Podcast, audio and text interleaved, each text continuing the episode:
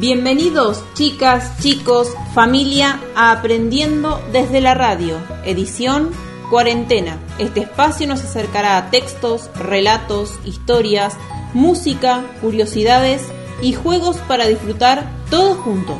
Subí el volumen de la radio, el guardapolvo y la mochila no la vas a necesitar, pero sí la cartuchera y unos papeles.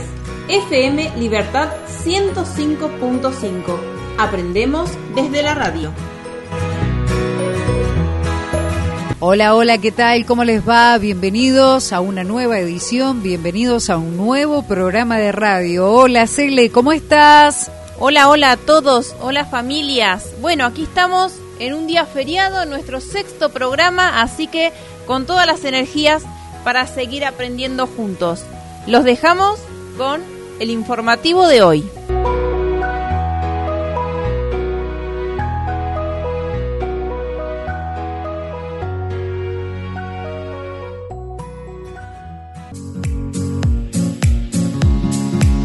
Ciencias Naturales.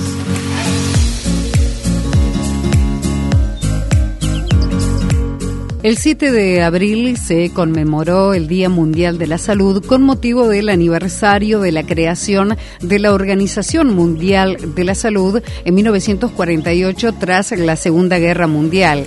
Se funda con la misión de alcanzar el grado más alto posible de salud para todos los pueblos. Ese mismo año se proclama también la Declaración Universal de los Derechos Humanos que con el objetivo de avanzar hacia la construcción de un Estado que reconociera, protegiera y garantizara condiciones de dignidad, establece el estándar común a ser alcanzado por todos los pueblos y naciones.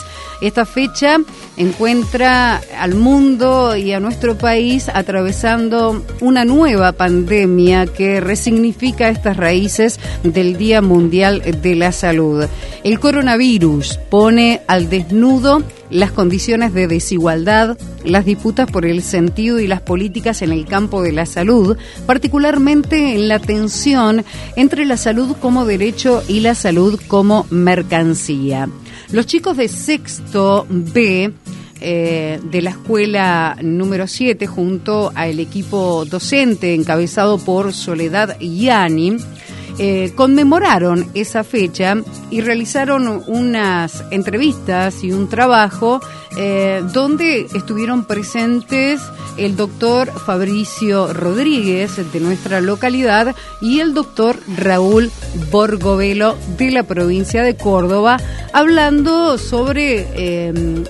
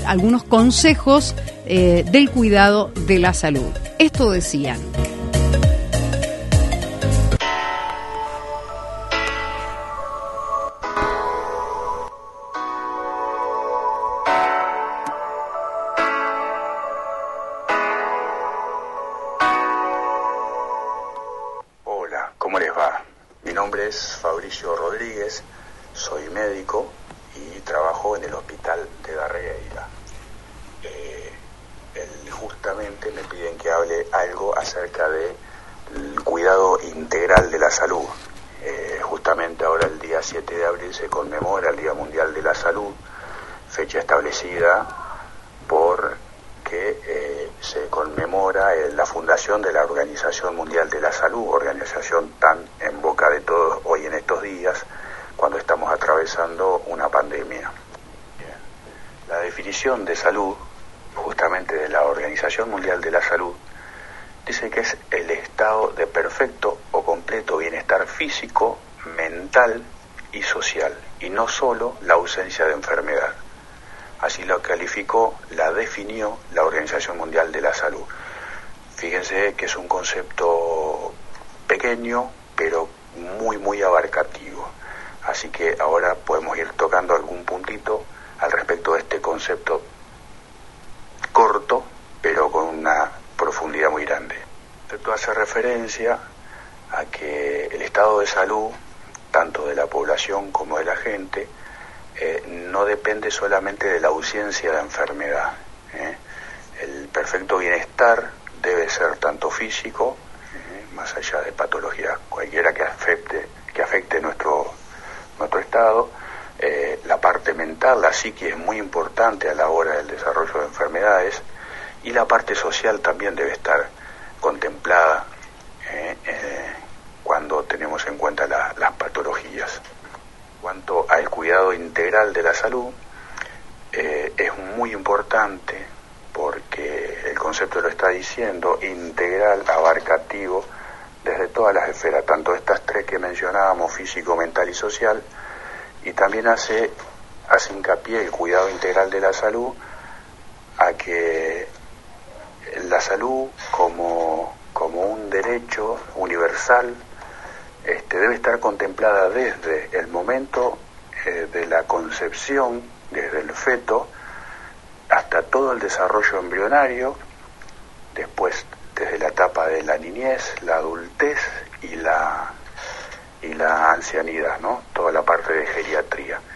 La salud debe estar presente, eh, digamos, eh, la parte integral de salud, el cuidado integral de la salud debe estar presente en todas esas etapas para lo cual vamos a tener las distintas especialidades y organizaciones del sistema de salud con respecto a eso, pero eh, que eso lo puede llevar a cabo el médico, que es el, eslabón más fundamental de los sistemas de salud, todos aquellos sistemas de salud que apuesten a una salud colectiva y de verdad, es el médico de cabecera, el famoso médico de cabecera. Es ahí de donde se van a, desarrollar las bases de la salud integral, que están dadas por la prevención y la promoción de salud. La prevención está dada el calendario de vacunación, que es obligatorio, de esa manera nosotros prevenimos enfermedades y la promoción, la promoción de salud va a estar dada eh, en cuanto a todas aquellas políticas este, sociales y de salud que apuesten a promover la salud tales como organizar un parque de deportes, como lo tenemos acá en, Darreguera, un polideportivo, una pileta, eh, fomentar todas aquellas actividades a, la salud. Le haya, sido de utilidad algunos este, conceptos que hemos tocado muy por la revista, les mando un saludo grande, quédense en casa.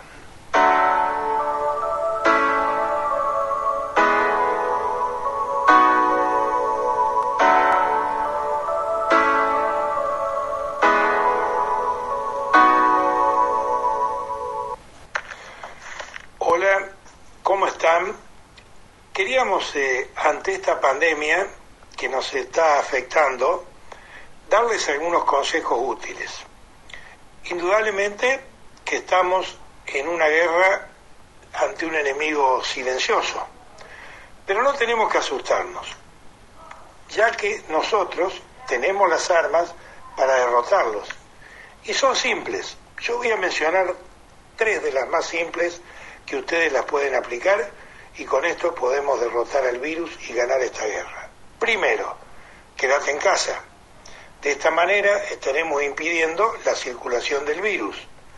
Segundo, lavarse las manos con agua y jabón siempre antes de cada comida.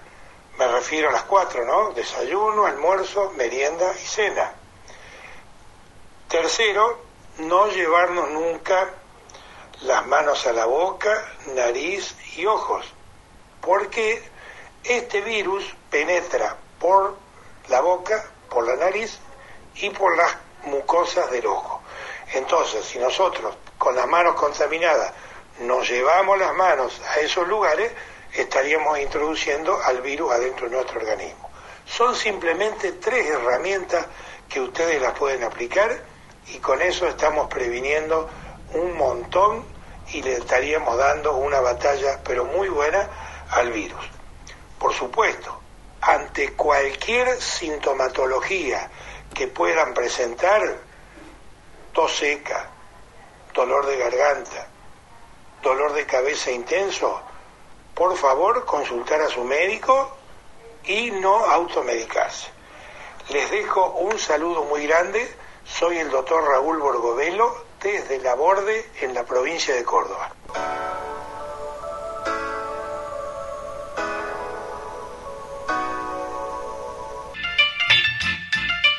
Prácticas del lenguaje.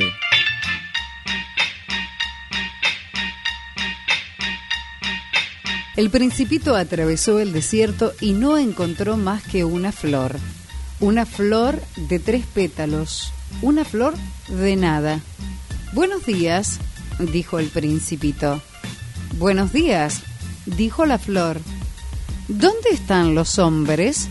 preguntó cortésmente el principito. Un día la flor había visto pasar una caravana. Los hombres Creo que existen seis o siete.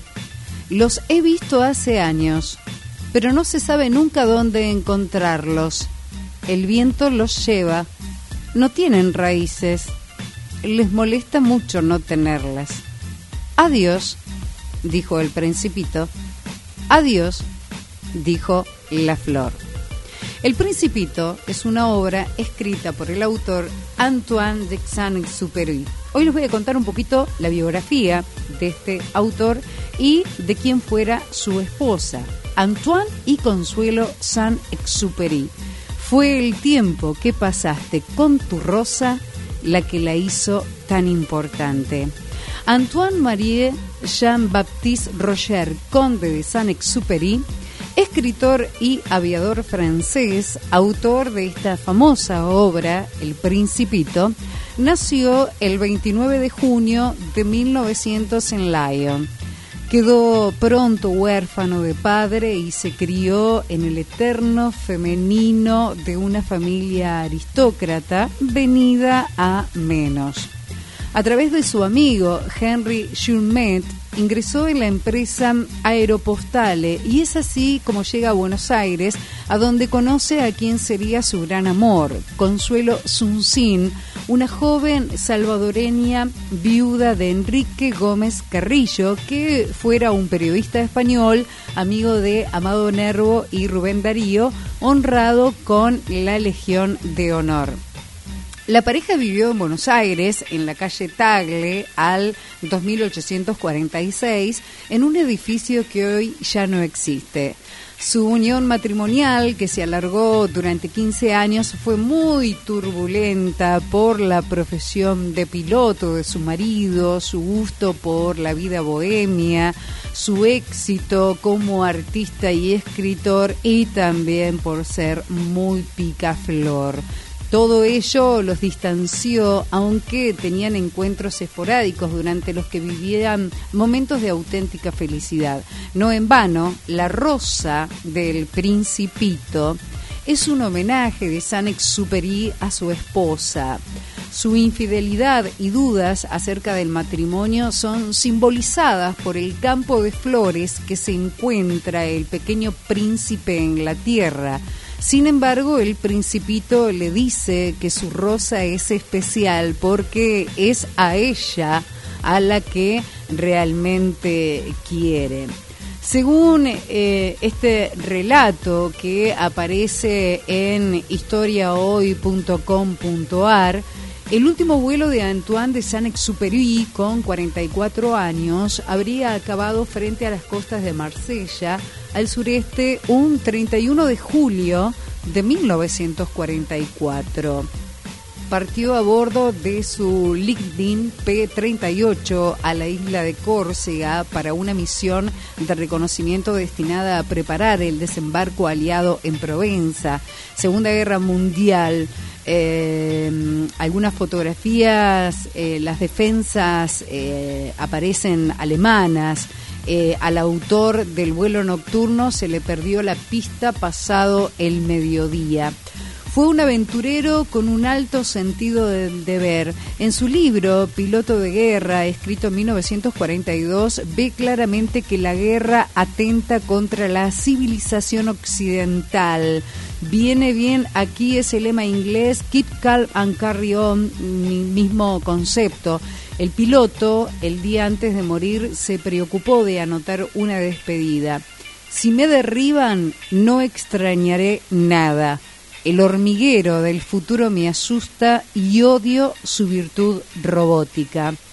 Recién en 1998 un pescador encontró al este de la isla de Riu a unos 20 kilómetros al sureste de Marsella, una pulsera de plata de identidad con el nombre de Saint-Exupéry y de su esposa Consuelo. La familia del escritor descreyó del pescador, al igual que del buzo Luc Barnell, quien encontró los restos de un P-38 en el fondo del mar, cerca de donde se había encontrado el brazalete. Finalmente, el 7 de abril de 2004, investigadores del Departamento de Arqueología Subacuática confirmaron que los restos del avión encontrados eran los que piloteó Saint-Exupéry.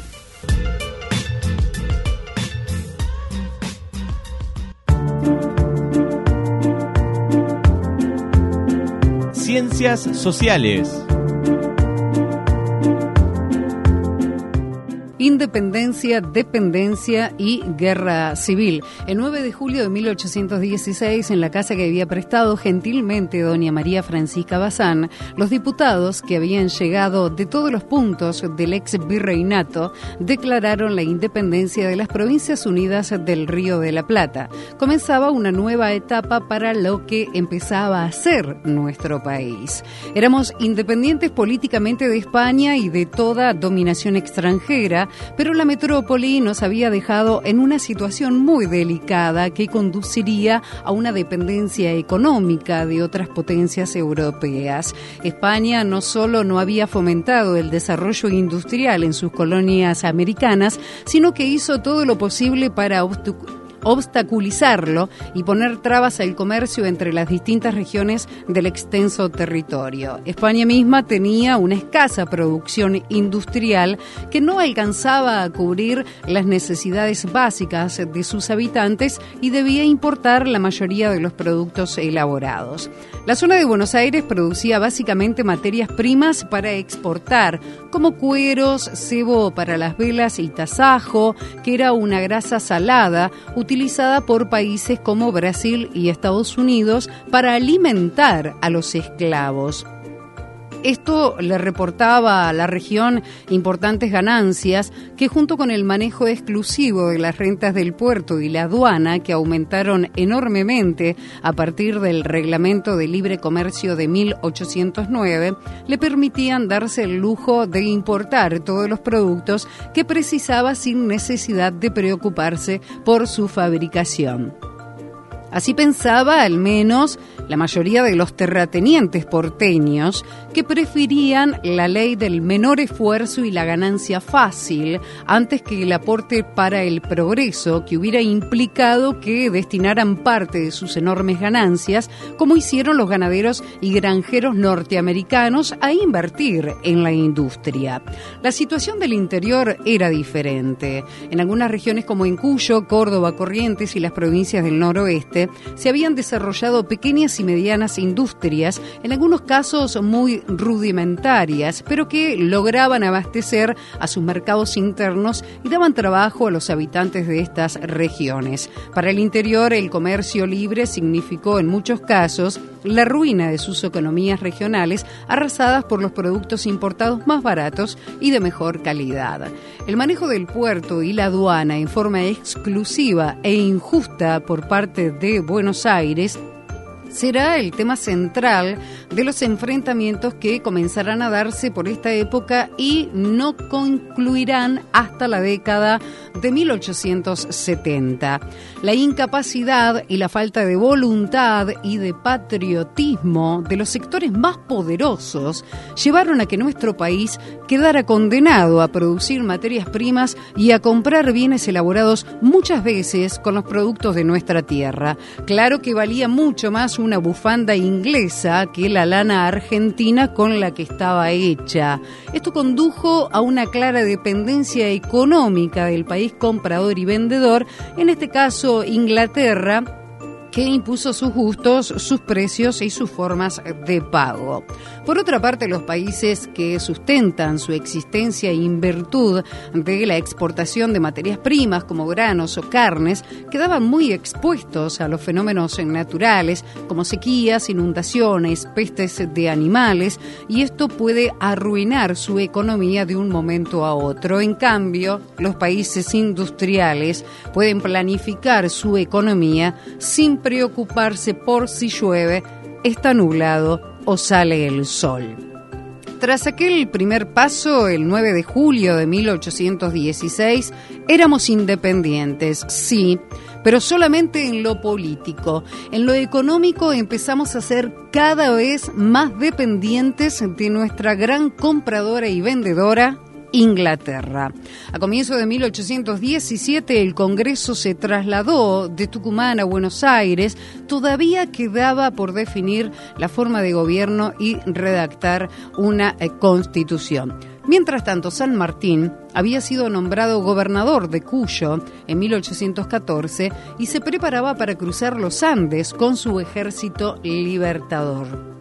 Todo el pueblo de Cuyo colaboró donando elementos y provisiones y alistándose los hombres de entre 16 y 50 años como soldados. Estableció su base en el campamento de Plumerillo, Mendoza, e impartió un fuerte entrenamiento a sus tropas acorde a la impresionante misión que tenían por delante, cruzar una de las cordilleras más altas del mundo con pico de más de 6.000 metros para libertad, eh, para llevar la libertad a Chile y de allí a Perú. Pero ese va a ser un tema que estaremos tratando en nuestros próximos encuentros.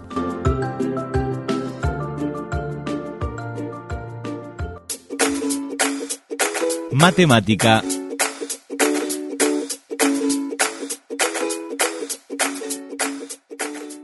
Y en el área de matemática, en quinto y sexto están trabajando las fracciones. Así que vamos a saber un poquito más sobre este contenido. Pero, ¿qué es una fracción? La fracción es un número que se obtiene de dividir una totalidad en partes iguales. Por ejemplo, un cuarto de hora o decimos una cuarta parte de la torta, estamos dividiendo la hora o la torta en cuatro partes y consideramos una de ellas.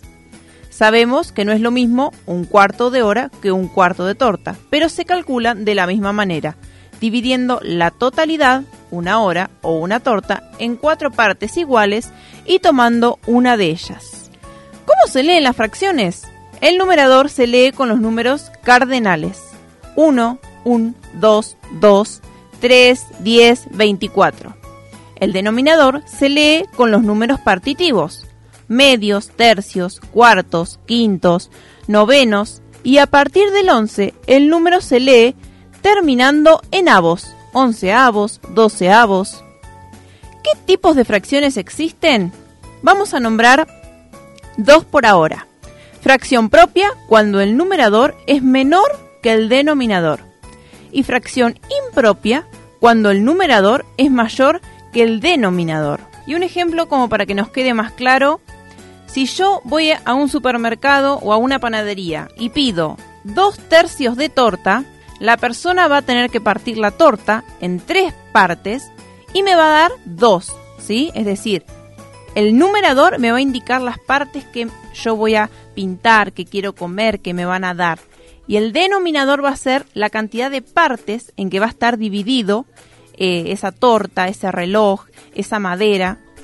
Y ya que estamos en la semana de la dulzura, aprovechar a partir un chocolate. Si yo quiero tres cuartas partes de ese chocolate, al chocolate lo voy a partir en cuatro y voy a tomar tres. Así que espero que con estos dos ejemplos nos haya quedado claro y próximamente vamos a indagar un poquito más sobre este tema tan amplio como son las fracciones.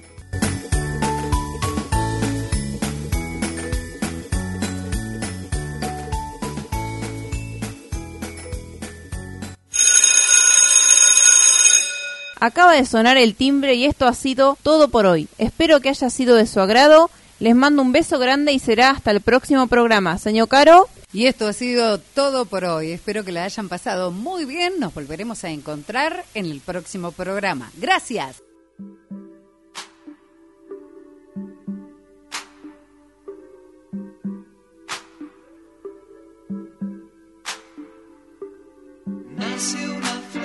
Todos los días el sol. De vez en cuando escuchas aquella voz, como de pan gustosa de cantar en los aleros de la mente con las chicharras. Pero a la vez existe un transformador que se consume lo mejor que tenés te tira atrás, te pide más y más y llega un punto en que no querés. Mamá, la libertad siempre la llevarás dentro del corazón. Te pueden corromper, te puedes olvidar, pero ella siempre